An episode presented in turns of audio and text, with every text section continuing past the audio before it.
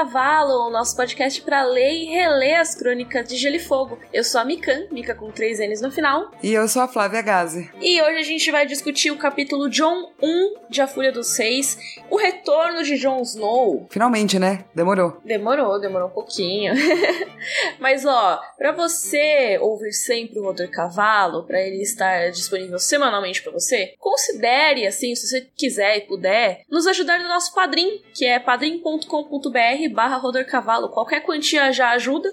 Mas assim, se você não quiser, não puder, não tem problema. Divulga a gente, que a gente fica feliz do mesmo jeito. Sim, você pode encontrar a gente nas redes sociais.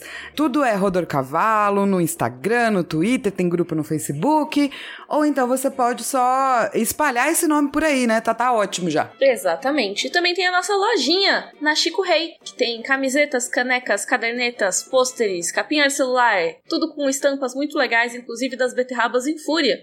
É só você ir em chicorei.com.br barra rodor-cavalo ou só ir no nosso site mesmo, que é rodorcavalo.com.br e lá vai ter link para tudo que a gente falou. Perfeito. E aí, antes da gente entrar na discussão do capítulo John 1, vamos ver os nossos corvinhos? Vamos!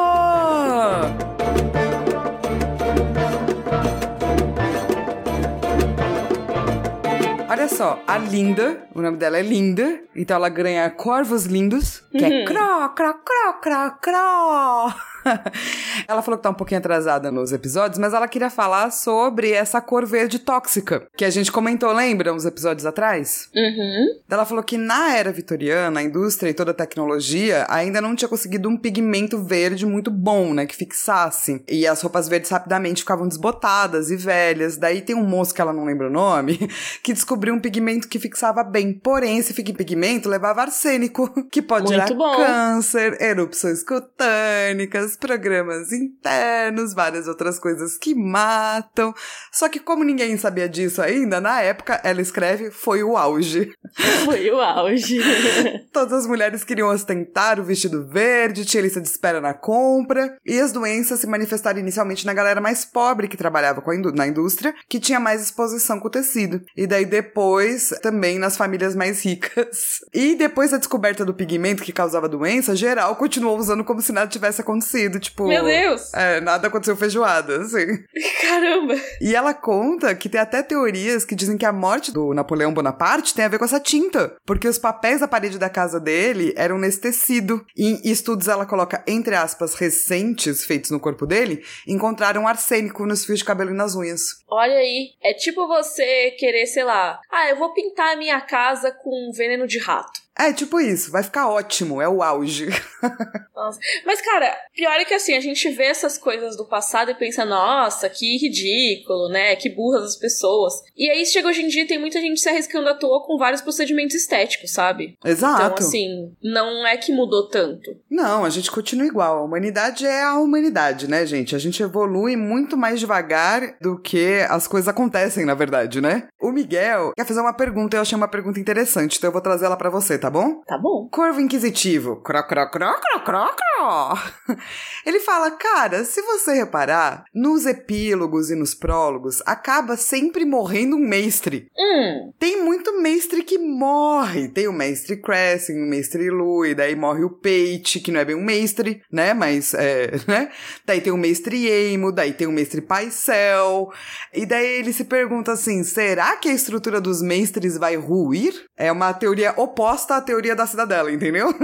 da, da ordem, né? assim, não é que sempre morre um mestre, tá? Tipo, ele citou alguns epílogos e prólogos que morrem, mas assim, tem vários em que não morrem também. Então eu não acho que é uma coisa que sempre é. É só coincidiu, assim, em dois. É, mas, mas tem bastante mestre importante que morre também, né? Morre muita gente e também Uhum. morre muito mestre. Mas eu acho que a pergunta é, será que tem... Porque os mestres não são um bilhão, né? Que nem, tipo, as famílias, tem um bilhão aí. Será que não também não significa que algumas casas vão acabar, mas também os mestres? Assim, não necessariamente, porque é bastante gente sendo treinada lá na cidadela. E assim, mestre morre mesmo. Tipo, o próprio mestre Crescent, ele já tava velhinho, ele já já tinha alguém para substituir ele, né? É, o Crescent acho que é, entre aspas, é o mais de boa. Apesar da morte dele ter sido horrível, né? Ele já não tava ali no ápice da sua juventude. Sim, e o próprio Mestre Parcel também era bem idoso. Então, assim, é lógico que a Cidadela não repõe os mestres muito rapidamente, né? Eles precisam de anos e anos de treinamento. Mas eu suponho que com esses mestres que morreram em idade avançada, eles já deviam pensar em algum substituto a longo prazo, sabe? Assim como eles mandaram pro Crescent, né? O Pylos, eles devem pensar, pô, o Paisel já tá aí na sua quarta geração de reis. E assim, eles têm uma variedade imensa de arquimestres. É porque a gente vê poucos mestres assim interagindo com os nossos personagens porque são casas específicas e tudo mais. Então não é que vai ter um monte de mestre. Mas assim, existe muito mestre. Tem vários arquimestres, tem vários aprendizes, tem vários mestres comuns. Então assim, tem mestre demais. Não é porque morreram, tipo, sei lá, cinco que que quer dizer que todos eles estão morrendo. Mas, assim, fora isso, nada a ver com isso, existe uma chance muito grande de vários meses morrerem, que é o ataque que o Euro Greyjoy vai fazer no sexto livro, ali na região da Campina, da Cidadela e tudo mais. Isso talvez seja muito mais ameaçador para a ordem dos mestres do que qualquer coisa, sabe? É, porque eu imagino que, assim, poucos mestres morrendo em, outro, em locais para onde eles vão é uma coisa até impensável, assim, né? Sim, ainda mais um momento de guerra. Mas com certeza um ataque na cidadela, talvez aí o perto da cidadela, né? Pode, uhum. pode trazer uma coisa que ninguém imaginava aí, além da conta. Onde a nossa história parou, né? Tem várias coisas rolando. Tem o Euron que vai chegar ali, vai invocar Cthulhu no meio de todo mundo. Tem também ou o Jaqen Hagar ou alguém que tá usando o mesmo rosto que o Jaqen Hagar mostra depois pra área, que tá lá como o alquimista, né, no capítulo do Page, e ele tá fazendo alguma coisa lá na cidadela. Então, assim, essas ameaças eu acho que são muito maiores do que, tipo, morrer um mestre aqui outro ali, sabe? É, mas eu acho importante meio que dizer que existem sim, né, ameaças, e que é interessante da gente acompanhar o que que vai acontecer na cidadela, né? Isso, e que eu acho que não tem relação com os prólogos prólogos e epílogos, não. Acho que George R. Martin só gosta de mostrar os mestres. Sim, porque é uma ordem interessante mesmo. E eles não têm capítulos de ponto de vista, né? É, exato. Então é uma maneira legal de mostrar o que se passa dentro da cabeça deles. Isso seria interessantíssimo, inclusive, né? Capítulos de ponto de vista dos mestres aqui eu acho que não tem pra não estragar a surpresa. Sim, Mas exato. que seria incrível seria. Ah, e os prólogos e epílogos já tão bom, né? Agora a gente vai ter o Sam também no treinamento dele. Então... Isso, isso. É, esse, esse eu tô tipo, cadê, sabe? Esse eu tô, tipo, loucona, assim, tipo, me dá. Então vamos pra nossa discussão do capítulo John 1.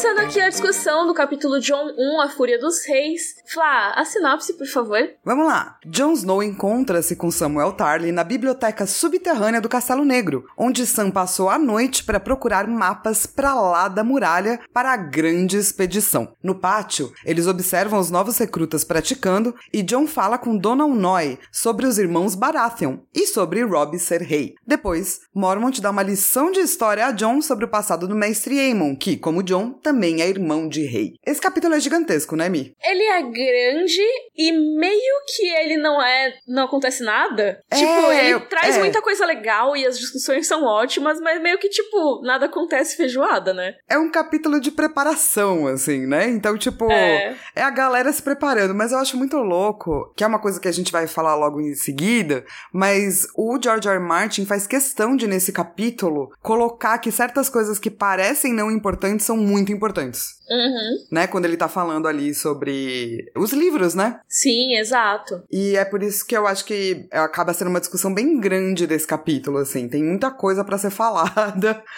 E daí eu fico em dúvida, o que, que você acha, é, Mi? É bom a gente dar uma explicada na estrutura de Castelo Negro pra galera entender aonde a gente tá, quantas coisas tem lá, como é que funciona? Sim, porque tem muita coisa legal no Castelo Negro. O John já tinha falado um pouquinho sobre ele, né, no, no primeiro livro, mas não se tinha mencionado, explicado que o castelo ele tem um monte de túneis, o que é muito legal. Porque assim, se a gente for pensar na Vila Toupeira, por exemplo, aquela cidadezinha que tem ali perto da muralha, ela funciona naquele esquema que pouquinho da cidade só fica pro lado de fora, né? E a maior parte é subterrânea, né? Então todas as casinhas têm uma parte toda subterrânea porque lá é mais quentinho. Acho que todos esses castelos têm, né? O Winterfell também tem uma mega estrutura embaixo da terra, super labiríntica e pá. Ah, mas é mais as criptas, né? Porque o é... Winterfell tem a parte da, da tubulação, vamos dizer assim, que não é bem uma tubulação, da água termal ali, né? Sim. Mas não chega a ter, tipo, túneis em que eles vivem e que eles circulam super. É mais as criptas. Sim, que inclusive pode ser que tenha segredos, né? É que eu acho legal que, tipo, os segredos ficam embaixo da terra, sabe? Sim, com certeza. Mas, tipo, não é o dia a dia deles. Era só isso que eu queria dizer. No Castelo Negro, isso é o dia a dia. Tipo, as criptas de Winterfell são um lugar à parte. É, um lugar que a gente quer visitar. Isso, mas não é, tipo, parte do cotidiano. Já no Castelo Negro, não. No Castelo Negro, quando é inverno, eles basicamente só usam esses caminhos. Porque fica meio intransitável lá em cima, sabe? Eu gosto que o John fala que no verão é ocupado por ratos.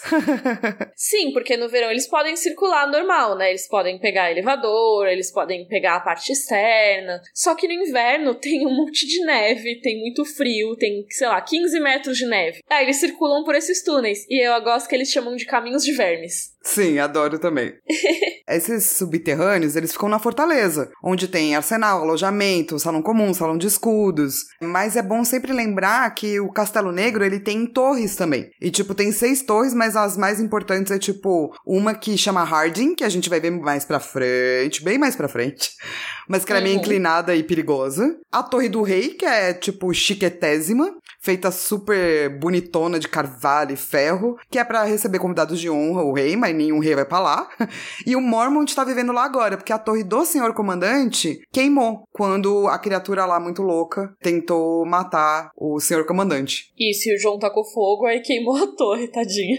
Eu acho que o último rei que foi, né, pra muralha deve ter sido o próprio J. Harris, né? É, Quando ele sim. foi junto com a rainha Alissane e tudo mais, essa história famosa. É, tipo, mais de 100 anos, assim, né? Que tá vazia lá. Mas aí a torre do senhor comandante tá, que, tá todo queimadinha lá, coitado. Mas é, o Mormont aparece mais pra frente no capítulo, né? Agora a gente vai ver, no comecinho, o John meio que navegando essa parte subterrânea para chegar na biblioteca. Então tá, aí o John chegou na biblioteca lá e a biblioteca tá basicamente abandonada, né? É, inclusive tem até uns livros que precisavam ser copiados, né? Porque na verdade eles copiam os livros que estão ficando velhos porque eles vão ficando apagados. E tem alguns que estão, tipo, bem velhos e bem apagados. Mas eu curto Exatamente. muito, muito a descrição que o Martin faz. Tipo, é a primeira frase do capítulo, que é: O ar tinha cheiro de papel, de pó e de anos. É, realmente, porque acumula lá, né? Muitos anos de conhecimento e de pó também. É muito doido porque a biblioteca da muralha tem muita coisa. Tem muita coisa rara. Tem várias coisas da hora, assim, sabe? O Sam é o cara que gosta de livros, né? Sim. Então ele passou a noite acordado na biblioteca. Tinham mandado ele procurar mapas, mas ele achou um monte de coisa.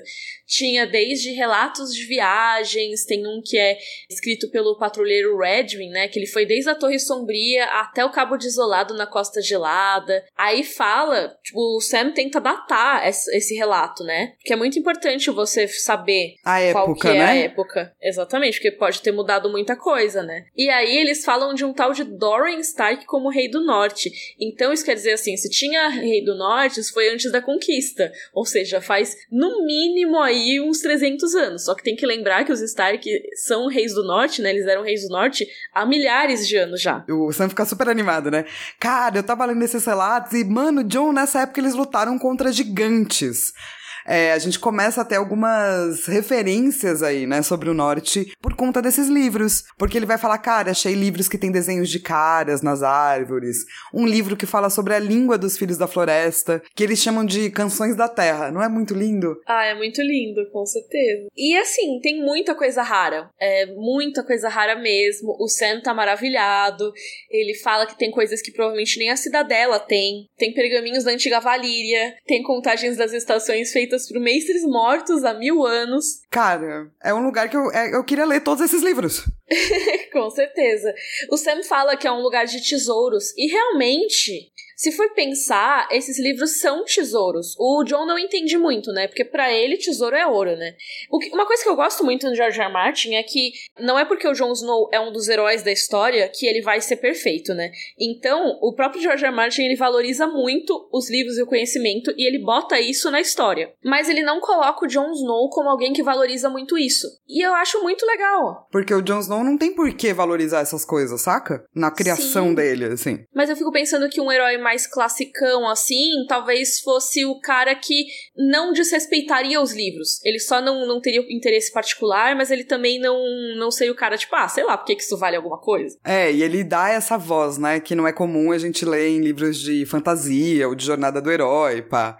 E eu até queria fazer um adendo que o John fala que tem 100 livros em Winterfell. E daí eu fiquei muito decepcionada com essa biblioteca. Eu nem sei se não tem mais na biblioteca de Winterfell, mas assim, eu até ia mencionar um pouco isso, porque isso que o Sam fala dos livros serem tesouros é muito real para uma história como essa e até para épocas mais antigas, porque como a Flá mencionou, os livros tinham que ser copiados. E acho que é importante falar um pouco disso, porque assim, não existia imprensa, né? É, não existia mimeógrafo, que é o antigo Xerox. Exato, e nem a prensa manual lá do Gutenberg, não sei o que. Tipo, eu acho que é muito importante falar sobre isso, porque antigamente os livros eles não podiam ser impressos a impressão surgiu quando surgiu essa prensa do Gutenberg, que você tinha que colocar letrinha por letrinha lá, passar tinta e carimbar a página, basicamente. É, até então, é, tinha alguém que ficava pegando um livro, pegando outro livro e copiando essa informação. Exatamente, página por página. Então, assim, era um processo que demorava horrores, muita coisa se perdia, porque, sei lá, podia se perder na tradução até, né, ou na transcrição, a pessoa entendeu a palavra errada, entendeu a letra de um cara errado e colocou, sabe? As coisas foram se mudando ao longo dos anos. E também esses materiais eram muito raros, eles eram muito caros e muito frágeis, né? Porque era pergaminho que se desfazia depois. O Sam fala várias vezes pro John, né? Toma cuidado, olha aí como é que você vai pegar. É eu com as minhas HQ, entendeu? A Bia chega em casa, eu falo, pega do ladinho, não coloca o dedão no meio da página. Super me identifico. Assim, para você ter acesso a esse conhecimento dos livros, era algo muito difícil. Tanto que no começo da Guerra dos Tronos, o Tyrion ele vai ver a biblioteca de Winterfell e ele fica fascinado porque tem vários volumes raros lá. E isso não é só porque ah, é a primeira edição de não sei o que. É porque provavelmente não existem quase outros volumes no planeta. Não tem cópias, né? Exato. Tem até um momento mais pra frente que o Tyrion ele dá um presente pro Joffrey, que acho que é Vidas de Quatro Reis, que é um livro sobre alguns reis Targaryen. E ele dá esse livro e ele fala pro Joffrey, ó, oh, só existem tipo quatro desses no mundo, três desses no mundo, sei lá. É algo super raro. E o Joffrey vai lá e destrói, porque ele é um imbecil. Mas, tipo, é só para dizer quão raras são as coisas, sabe? Então, entre esse universo de volumes super raros, a Biblioteca da Muralha tem um baita acervo, tem muita coisa. E seria muito complicado se ele pegasse fogo ou se destruísse, como aconteceu com a Biblioteca de Winterfell, por exemplo, né? Sim, que vai ser destruída, né? É, posso levar para um lado meio, né, de pombice? Uhum. Porque além desse valor histórico, né, que tem a ver com a nossa história como humanidade, eu fico me perguntando se ali, porque tem tanta coisa rara e perdida e escondida, não tem respostas para tipo, qual é a magia da muralha? Se as crianças da floresta têm as canções da terra, uhum. será que lá não tem pergaminhos sobre a língua dos dragões, canções de fogo ou a linha dos outros, né, dos vagantes brancos, canções de gelo? Eu queria que tivesse. é, então, eu acho que tem coisas lá que, que vão ser importantes mais para frente. Até a questão do aço valeriano contra os White Walkers, né, que é uma coisa que na série tem já como algo estabelecido, nos livros ainda não foi estabelecido, mas eles falam sobre a possibilidade de aço de dragão, se eu não me engano, que aí seria o equivalente ao aço valeriano e tudo mais. E isso também, se eu não me engano, posso estar viajando aqui porque é mais pra frente, essa coisa do, do terceiro pro quinto livro, gente. Se eu não me engano, é coisa que o Sam encontra na biblioteca também, sabe? Então tem muito conhecimento lá e muitas pistas porque eles têm que fazer lá na muralha, se eu não me engano. Eu acho que tem várias pistas interessantes nesse capítulo, é, olhando hoje, né, quando o olhar de trás, de uhum. quem já, já leu tudo, já viu, e porque tem até uma partezinha que o John fala, ah, talvez você escreva um relato da nossa patrulha, Sam. Uhum. E daí, será que esse não é um foreshadow gigante sobre a teoria do Sam, o narrador, né? Eu acho que super pode ser, né? Todo aquele paralelo do George R. Martin com o Tolkien, de ser uma história escrita, né, depois, e o Sam ser o narrador, eu acho que faz sentido, ainda mais a gente for pensar no final da série também, né? Exatamente, é por isso que eu acho que essa frase, ela se torna muito importante agora, né? Não apenas dos livros, mas também da gente ter algumas confirmações sobre o final da série, né? Exato, exato. Mas enfim, eles estão se preparando aí para ir numa grande expedição para lá da muralha, que vão 300 homens. E o Sam também vai para cuidar dos corvos, já que o Mestre Aemon tá velhinho. É muito interessante, porque o Sam não queria ir, né? Ele é um covarde, né? Ele diz que é um covarde. Mas tem muita gente que queria ir e não vai. Tipo o Pip e o Sapo. É, o John comenta, ah, como é, né? Enfim, a hipocrisia, ele comenta. E daí o Sam fala, pô, mas você não tá entendendo, cara, eu tô com medo. E o John fala, estamos Ai, todos assustados. Seríamos Sim. loucos se não estivéssemos. Eu acho uma boa frase heróica. É, com certeza. Que inclusive tem muito a ver com aquela frase do Ned, né? Que o homem só pode ser corajoso quando ele tá com medo. É porque para mim esse capítulo é toda uma preparação, assim, né? Que tem a ver com a jornada do herói mesmo, assim. Eu até quero trazer isso depois direitinho mais pra frente. Então eu acho que certas frases heróicas do John, até mesmo o lance que você colocou, né? Dele ser um herói, mas mesmo assim o cara não passar um pano, fazem muito sentido nesse capítulo. Exatamente. E é bem legal isso. E é uma expedição bem perigosa mesmo, né, Mi? Nossa, com certeza. Assim, a gente vê o que acontece depois, né?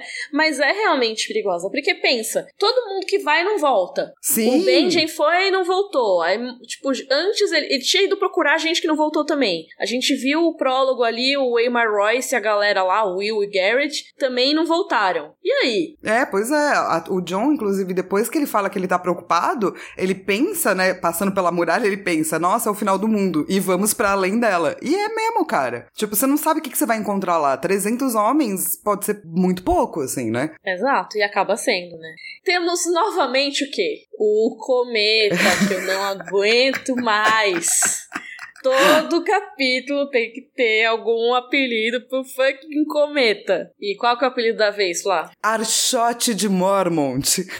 que é para dizer que os deuses é, enviaram um cometa para iluminar o Mormont através da floresta assombrada. Olha que bonito. Nossa, tipo, ah, mano. Nem, nem vou comentar, nem vou comentar.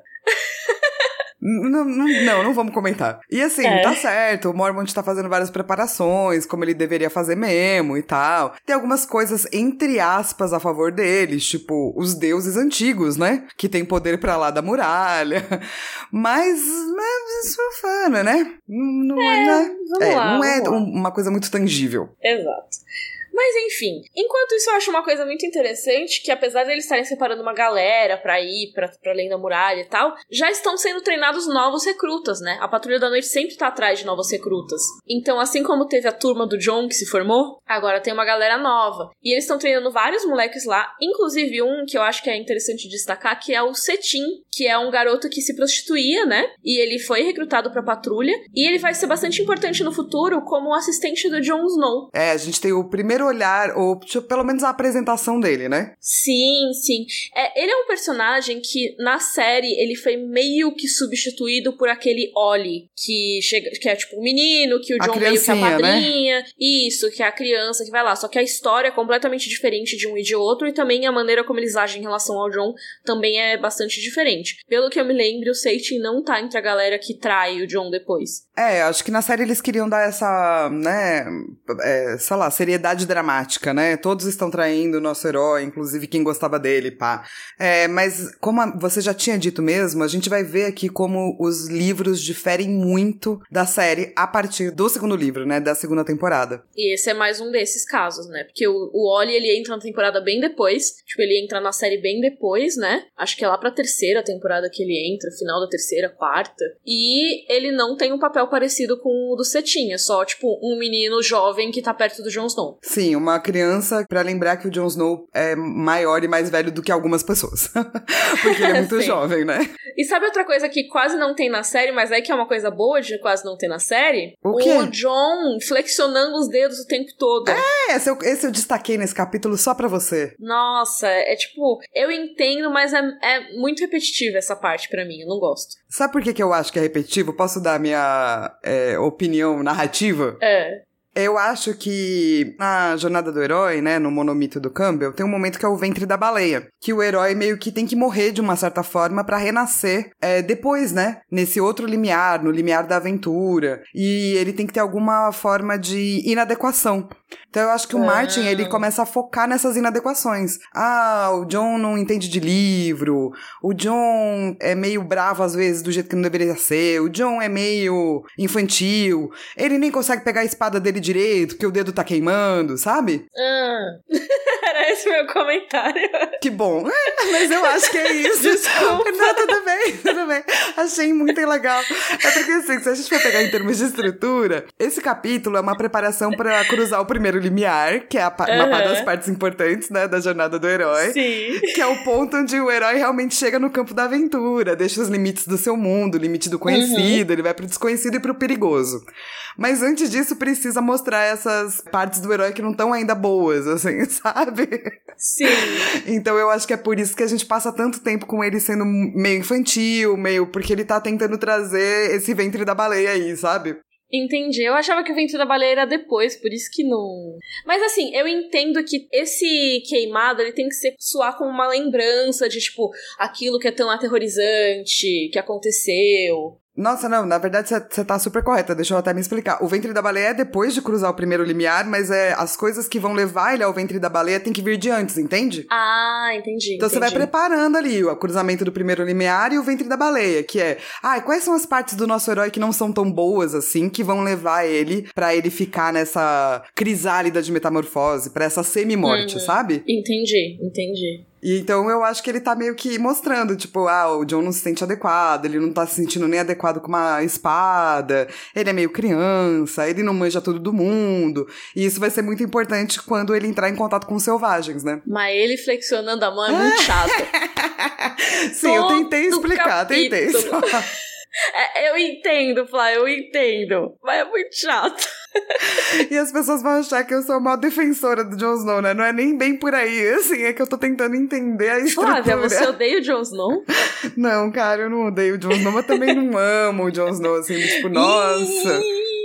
Mas, mas, Mi, se você fosse escolher alguém pra levar na sua jornada, eu preferi o fantasma, entendeu? Fantasma é mó da hora, né? Exato. E eu fiquei meio brava com o John na série, porque ele não olhou pro fantasma. Isso vai estar sempre imprintado na minha mente. Nossa, tadinho do fantasma, velho. E pobre John do livro, não tem nada a ver com isso, mas eu sempre vou lembrar dessa cena, sabe? Sim.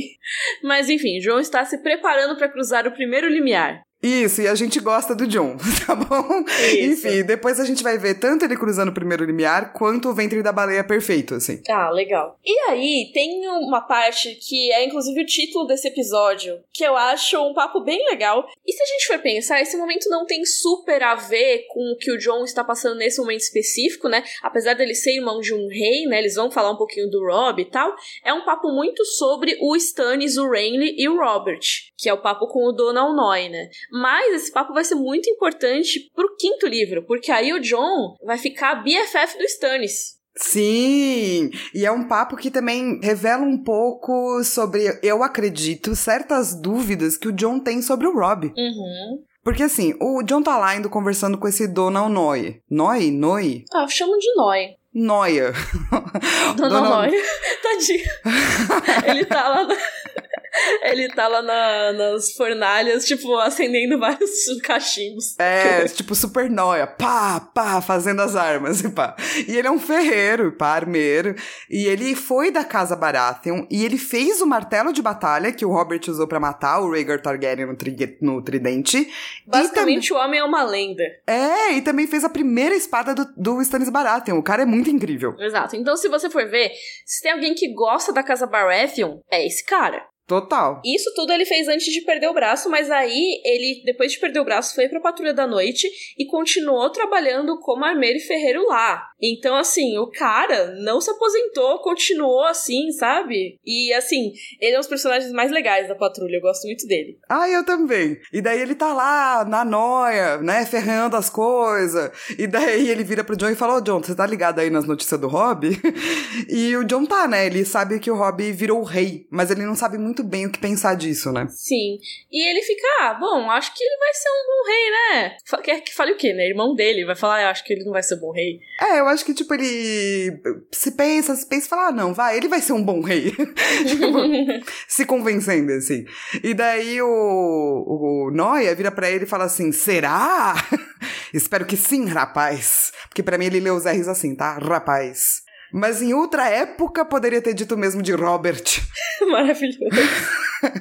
Mas é muito legal, né? Ele fala do passado dele, como um pouco da tempestade, e fala sobre os filhos, e ele começa a falar sobre o Robert, né? E ele diga o seguinte: Robert nunca mais voltou a ser o mesmo depois de colocar aquela coroa na cabeça. Alguns homens são como espadas, feitos para lutar. Pendure-os e enferrujam. Primeiro que eu acho muito legal ele sendo ferreiro usar metáforas de espadas e armas e metais para falar de pessoas. É, ele tá falando do mundo dele, né? Uhum. E aí o John pergunta sobre os irmãos, e aí é muito legal. Robert era verdadeiro aço. Stannis é de ferro puro, negro, duro e forte, é verdade, mas quebradiço, como acontece com o ferro, quebrará antes de dobrar. E Renly, esse é cobre, claro e brilhante, bonito de ver, mas no fim das contas sem grande valor. Cara, que maravilhoso, né? Eu amo também essa, essa colocação no quadrinho, né, das crônicas. Essa adaptação pro quadrinho ficou muito incrível. Como porque... que é? Ah, porque eles usam essa cena, né? Diferente da série que não vai usar.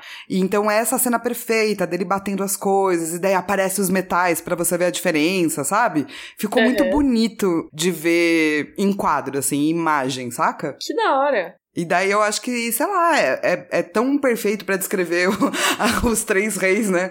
Três reis dessa guerra, assim. E ele coloca uma pulguinha atrás da orelha, porque ele, ele fica se perguntando, John, qual é o metal que o Rob seria. Olha só, e assim, a gente não tem uma resposta muito clara para isso, mas a gente pode chutar com base no quê? Na coroa do Rob, que vai ser mostrada em breve nos capítulos da Catelyn. Porque o capítulo, inclusive, começa falando da coroa, que é o capítulo que a gente vai ver na semana que vem. Ai, olha que legal legal, eu não, não, não reli ainda, não tinha feito esse paralelo, mas super verdade, né? Eu acho que faz sentido, né? Eles falarem tanto assim dos metais, e aí super. chega no capítulo seguinte fala da coroa e destacando os metais do Rob, né? Perfeito. Mas, mas, mas como é que é mesmo a coroa do, do Rob?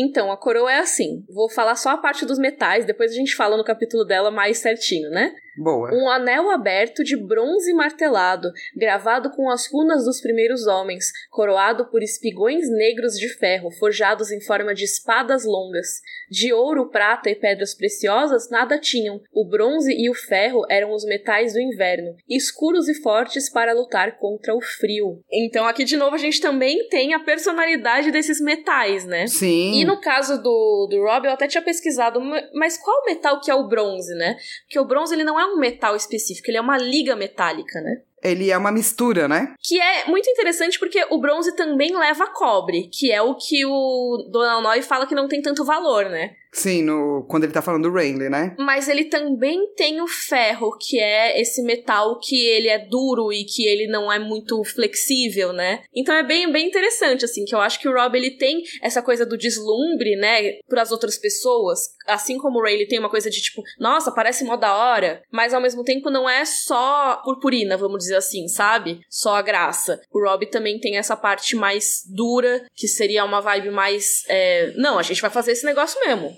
Cara, é muito louco, né? Eu tava vendo aqui o, o bronze e diz que os principais objetivos para a produção dele é aumento da dureza, aumento da tenacidade, uhum. aumento da resistência à corrosão. E também ele é facilmente polido, né? Para ficar fácil colocar essas espadas, incrustar aí o que eles queriam incrustar. Muito interessante. Então faz total sentido, né? Tipo, o Rob também é alguns metais aí. Perfeito, muito perfeito. E assim, depois que ele tem essa conversa, você vai ver que essa expedição não deixa todo mundo muito feliz na patrulha, né? Tem esse cara chamado Thorin Smallwood, que é amigo do Alistair Thorne, portanto ele é mala, tá, gente?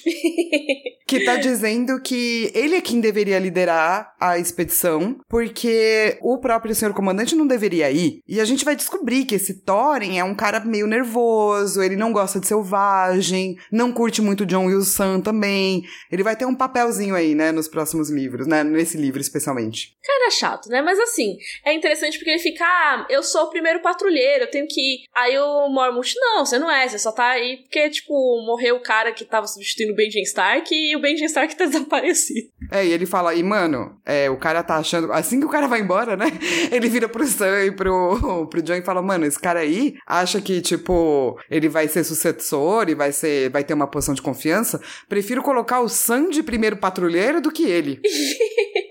que dó. Mas assim, o Mormont fala uma coisa interessante, né? Que agora eles têm muitos reis, né? Sim. E a Patrulha da Noite sempre precisa de ajuda. Então tem que falar com esses reis, não é mesmo? E como o Sam, ele tem uma posição ali que ele é filho de um Tarly, ou seja, ele é da Campina, a casa Tarly é alinhada ao Renly, né? Naquele Inclusive, momento. o pai dele tá aconselhando o Renly, né? Sim. E ele pensou em enviar o Sam para bater um papo com o Renly. Mas daí depois ele pensou, hum, não, acho que o Rainy não vai escutar esse bro aí, não. É, pois é. É muito triste, né? E a Flá destacou aqui no roteiro que, mano, chamam o Sam de gordo várias vezes nesse capítulo. E sim, é verdade. Eu fico full pistola, mano, porque tá bom, eu já entendi, sacou? Sim. Deixa! Deixa o menino. É, então, é, é complicado, né? Porque, assim, um capítulo narrado pelo John seria assim, infelizmente. De novo, George R. R. Martin, ele não vai ser o cara que vai aliviar só porque o cara é supostamente protagonista da história, entendeu? Ele vai botar ele pensando coisas negativas, né? É, que essa posição de ficar chamando ele de gordo várias vezes não é uma posição legal, sacou? Não, com certeza não. E é uma posição que hoje é bem condenável na nossa sociedade, tá? Então você toma muito cuidado aí do. Porque assim, o problema não é chamar de gordo, é dizer que porque é gordo. Exato. Então é ruim. Exato. Exatamente. Mas infelizmente isso é uma coisa que ferra a vida do Sam o tempo todo, né? Que todas as vezes menosprezam ele por conta disso. Até o próprio John, que é amigo dele, vai destacar isso no capítulo. Expondo aí a gordofobia real que existe na Patrulha da Noite, na, na casa do, do, do Tarly e em vários outros lugares. Exato. Bom, daí enfim que ele manda é, que ele resolve mandar esse Sir Arnel para falar com o rei para pedir coisas que a patrulha sempre quer. É tipo homem, cavalo, espada, armadura, cereal, queijo, lã, vinho, cota de malha e o que vier. e ele relembra que ele mandou o Alistair Thorne para Porto Real, né? Sim, com a mão da criatura lá, que ele chega com o pote com a mão mexendo. É basicamente o plano do Tyrion da, da sexta temporada, da sétima temporada. Só que, assim, sem ter que ir uma galera para buscar a mão para levar para Porto Real, porque seria idiota. Exato. E, e ele fala que ele fez isso porque ele sabe que a Cersei nunca foi amiga da patrulha, então eles precisam de uma prova, né? Sim, faz sentido. Daí também rola uma fofoquinha, né, sobre o que, que tem para lá da muralha. ah, tem ursos gigantes, ah, tem não sei o quê. E a gente chega na parte final desse capítulo que é tipo uma grande lição de história, né, Mi? Sim, que o Mormont ele conta pro John a história do mestre Aemon. E assim, é interessante o Mormont contar essa história, né? E não o Aemon em si. É, eu acho legal porque abre espaço para ele dar pequenas opiniões pessoais ali no meio, né? Quando ele tá contando. E ele fala isso por quê? Porque agora o John é irmão de rei, né? E aí ele fala: Ah, você sabia que o Mestre Aemon também é? É, daí aí... o John fala, ah, mais ou menos sabia dessa história aí. É, porque teve aquele papo, né, que ele descobriu que o Mestre Aemon era Aemon Targaryen, só que assim, tinha muito Targaryen antigamente, né, então assim, ele podia ter sido qualquer Targaryen por aí, que já não seria pouca coisa, né? Exato. Mas, o Mestre Aemon poderia ter sido rei. Por quê? O Mestre Aemon, né, Aemon Targaryen, ele era o terceiro filho do rei Maker I. E aí o avô dele era o Daeron II, e ficou conhecido como Daeron o Bom, sabe? É o rei que ele era filho do Aegon Indigno e rolou toda a treta da rebelião Blackfyre. E também foi o rei que foi responsável por trazer Dorne, né, para os Sete Reinos, porque ele que foi casado com uma dornesa, né? O que é muito legal, já que Dorne não foi subjugada, foi unido pela diplomacia. Se vocês quiserem saber mais, tem vídeos a respeito linkados lá no nosso site. É, pra história completa, né? Uhum. O pai dele, inclusive, o pai do, do Mestre Aemon, que era chamado Maker, era o filho mais novo de quatro desse rei Daerion II. É, Exato. E ele recebeu esse nome porque a gente teve um príncipe Aemon, que era o Cavaleiro do Dragão. E o Mormont vai falar, cara, até o Mestre Aemon tinha esse temperamento meio marcial aí do seu antepassado. E porque o rei de Aron tinha quatro filhos e eles tinham filhos e tinha muito herdeiro Targaryen e isso podia ser perigoso, o Daemon foi mandar o Aemon pra cidadela quando ele tinha uns 9, 10 anos. Isso, exatamente. Só que assim, tudo estaria bem se for pensar. Que o Daemon II tinha esse herdeiro maravilhoso aí, que era o Baylor quebra-lança, que era um cara mó gente boa. E tinha bastante gente na frente, né? O próprio Baylor, ele tinha filhos também. Então, ó, que da hora. Só que não foi bem assim. Acabou dando vários problemas, inclusive, né? Exatamente. Se você não leu Duncan Egg aqui, tem um pequeno spoiler, tá? Que é um grande spoiler do primeiro da primeira história. O Baylor quebra-lança morre. Ou seja, o herdeiro do trono morreu. E aí os filhos dele também morreram com a grande peste da primavera. Aí morreu o rei Daeron II e por enquanto não tinha tanto problema assim, já que ele tinha um herdeiro direto que era o segundo filho dele, o Eris I. Não é o rei louco, tá, gente? O, Eris, o Eris II que é o rei louco. O Eris I virou rei. O Eris I foi lá, casou com uma prima dele e tal, e reinou durante uns 10, 12 anos. Enquanto isso, o Aemon fez os seus votos, deixou a cidadela, foi servir na corte de algum fidalguinho, diz o Mormont, até que seu real tio morreu sem deixar descendência. E daí o trono de ferro passou pro último dos quatro filhos do rei Darion, que era o Maker, que era o pai do rei do, do mestre Aemon. E... Sim, só uma, uma, uma, observação aqui. Por que não passou no, pro terceiro filho do, do rei Darion, né? Se for pensar, tipo, passou do segundo filho pro quarto filho. O terceiro filho também morreu, tá, gente? Então, assim, várias sucessões de mortes oportunas. Pois é, e daí até quando o Maker, né, subiu lá e falou, agora é o reino, ele chamou todos os filhos dele para falar, vem me servir aqui. E o Aemon falou, não, porque eu não posso pegar o lugar do grande mestre. E daí ele serviu o irmão dele, chamado Daeron Targaryen, que não é o rei, é o irmão dele, tá? Tem muita... É, Tem... os nomes se repetem aí, né? Mas aí o que aconteceu com esse irmão Daeron, que não era o rei? Morreu, morreu de sífilis, dizem por aí as más Meu línguas, Deus.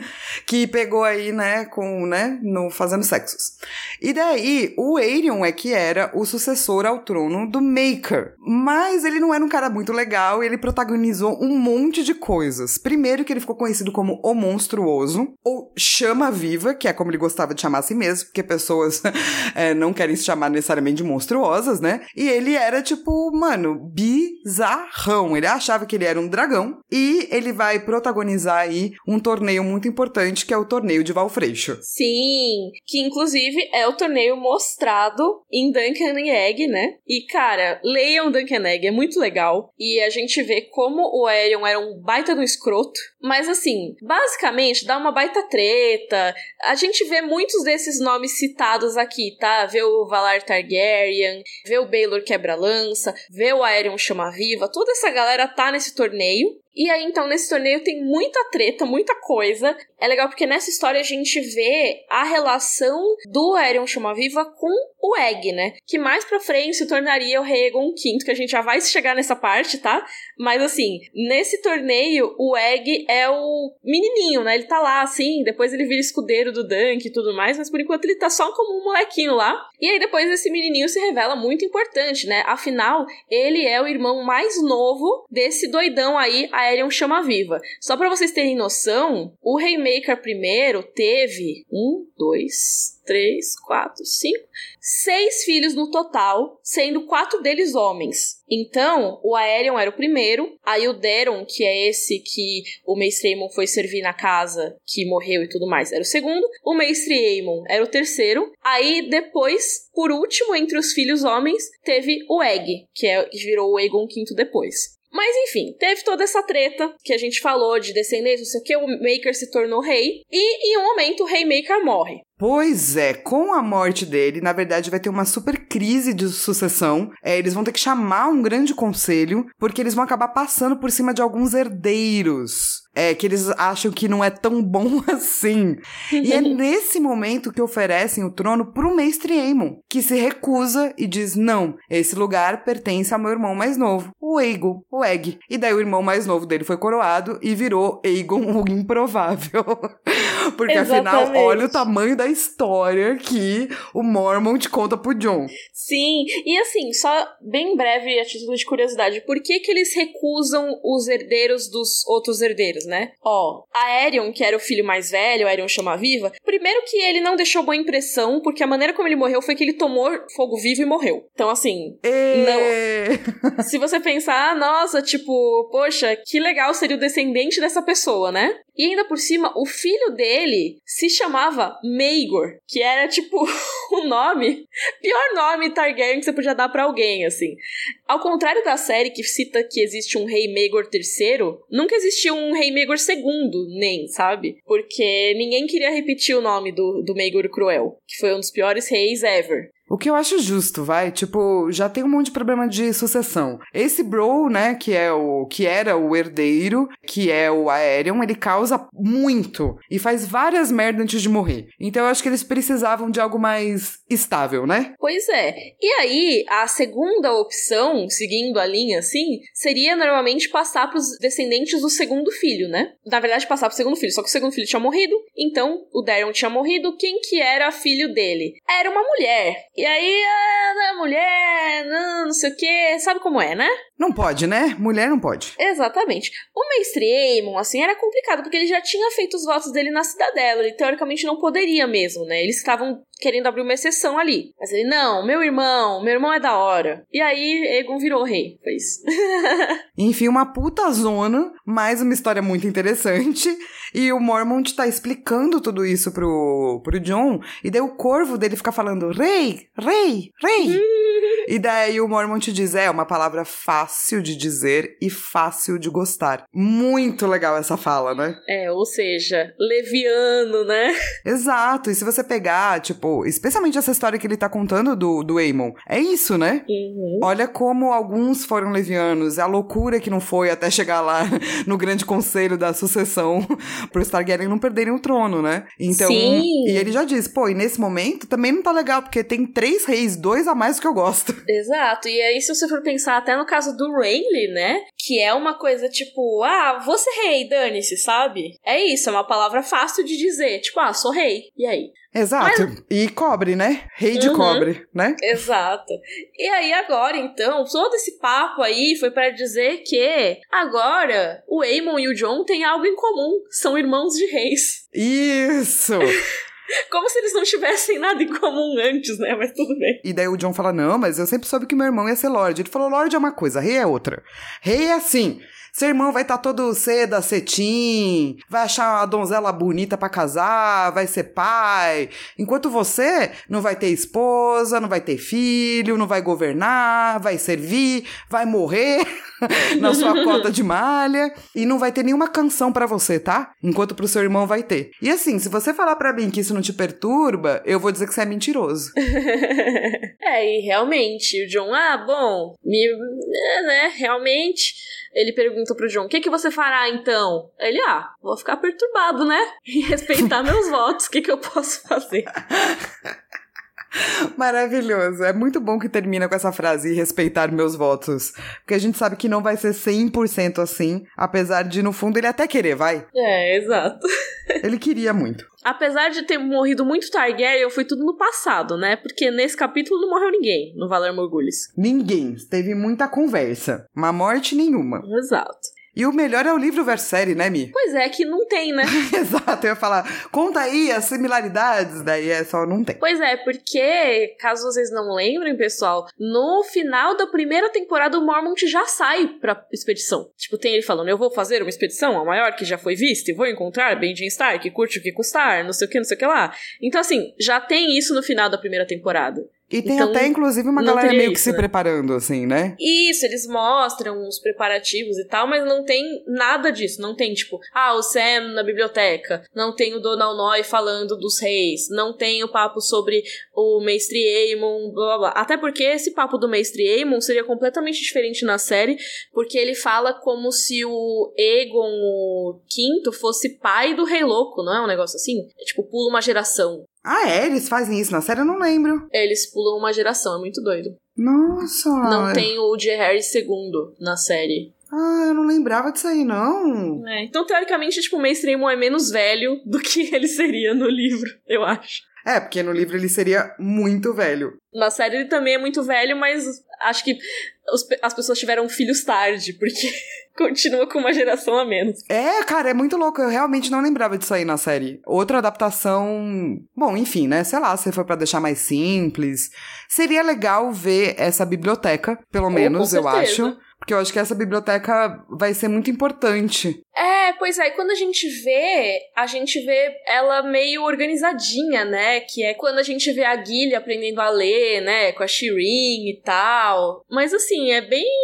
Ah, tinha que ter mais. É, eu acho que seria legal se eles tivessem adaptado, em algum momento da série, pelo menos essa parte de que tem essas coisas da língua, é, do gigante. Seria muito legal se isso tivesse sido colocado em algum momento, porque eu acho um conteúdo bacana, assim. Mas isso é só o que eu gostaria de ver. Verdade. e, Omi, já que ninguém morre e não tem livro versus séries, qual é o seu momento Joffrey? Bring me his head. Ai, eu tô muito na dúvida entre o cometa e a mão queimada. Que inferno. Ah, acho que eu vou no cometa. Não aguento mais. E o seu? Eu acho que a minha meu momento Joffrey é a quantidade de vezes que chamam o Sandy Gordo nesse capítulo. Eu fico chateado. Ah, verdade, verdade. E o seu momento Dracarys? Dracarys.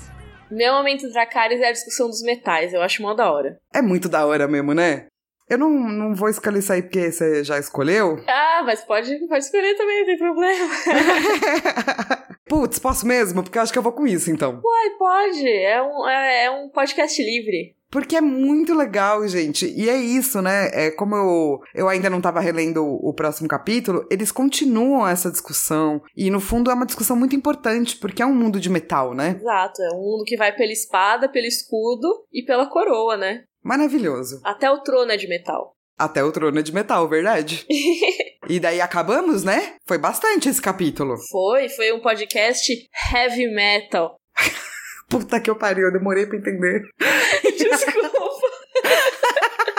E a hora que eu entendi, a primeira coisa que saiu da minha boca foi o palavrão, saca? Não foi o palavrão junto com a risada, assim. É isso, voltamos semana que vem com o capítulo Catelyn 1, A Fúria dos Reis. Vamos falar da coroa do Rob e um monte de outras coisas. Que a coroa é pesada e desconfortável. Só que ele não sai na sexta que vem, porque a sexta que vem já é Natal, cara. Já é dia 25, inclusive, né? Gente, 2020! Assim, esse ano a gente olha pra parede e volta assim e já passou. O que que olha pra parede? Não sei, pisca o olho e volta e já passou. A gente olha pra parede sim, porque tá todo mundo isolado dentro de casa. Exatamente, só olho pra parede da minha casa, não vejo o sol há um ano quase. Mentira. é um pedido de resgate, né? Resgatem a Miriam!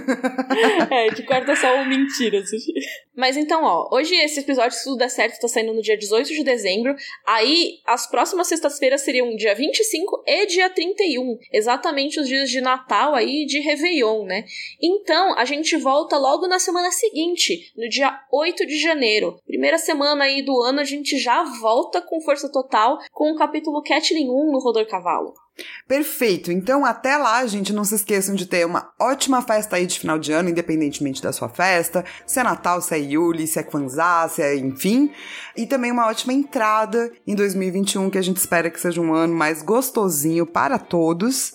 E é isso, né? A gente retorna no dia 8. Não se esqueçam de ir espalhando a palavra aí do Rodor Cavalo nas redes sociais, seguir a gente. Tudo é Rodor Cavalo, além do que a gente também tem um grupo legal de Facebook que pode aí te dar boas festas e ajudar a comemorar junto e também a fazer leituras do capítulo. Exatamente. Por favor, se cuidem, né? Não exagerem nessas festas de final de ano, mantenham o isolamento, porque a gente ainda tá num momento muito perigoso. Cuidem de vocês e dos seus. E nosso desejo do Rodor Cavalo é um ótimo 2021 que seja muito melhor, infinitamente melhor do que 2020 a todos. Então, é isso, né, gente? Até ano que vem! E beijo, Rodor! Rodor!